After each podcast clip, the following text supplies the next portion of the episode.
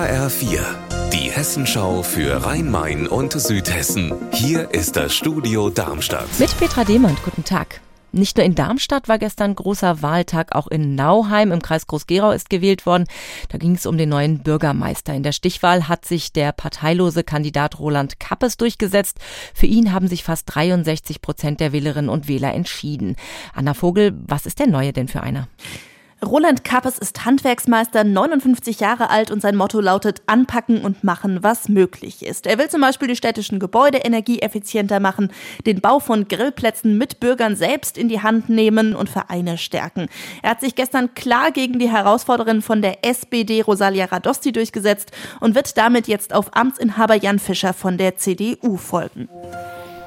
Die hessische Landesregierung investiert rund 10 Millionen Euro in den Aufbau eines Innovationslabors für künstliche Intelligenz am Helmholtz-Zentrum für Schwerionenforschung in Darmstadt-Wixhausen. HR-Reporterin Stefanie Hofmann, was genau soll mit dem Geld denn da passieren?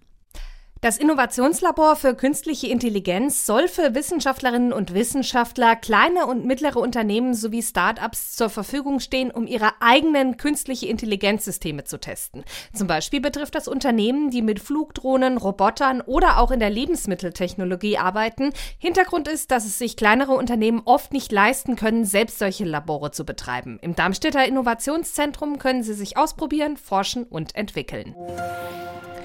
Morgen drohen wieder Streiks im öffentlichen Dienst. Betroffen ist auch Südhessen. Lars Hofmann, worauf muss man sich denn einstellen?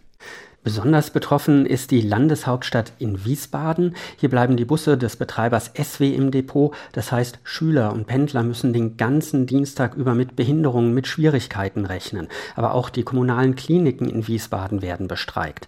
In Rüsselsheim wird am Dienstag und Mittwoch gestreikt. Hier hat die Stadt schon gewarnt, dass die Kitas zum Beispiel geschlossen bleiben.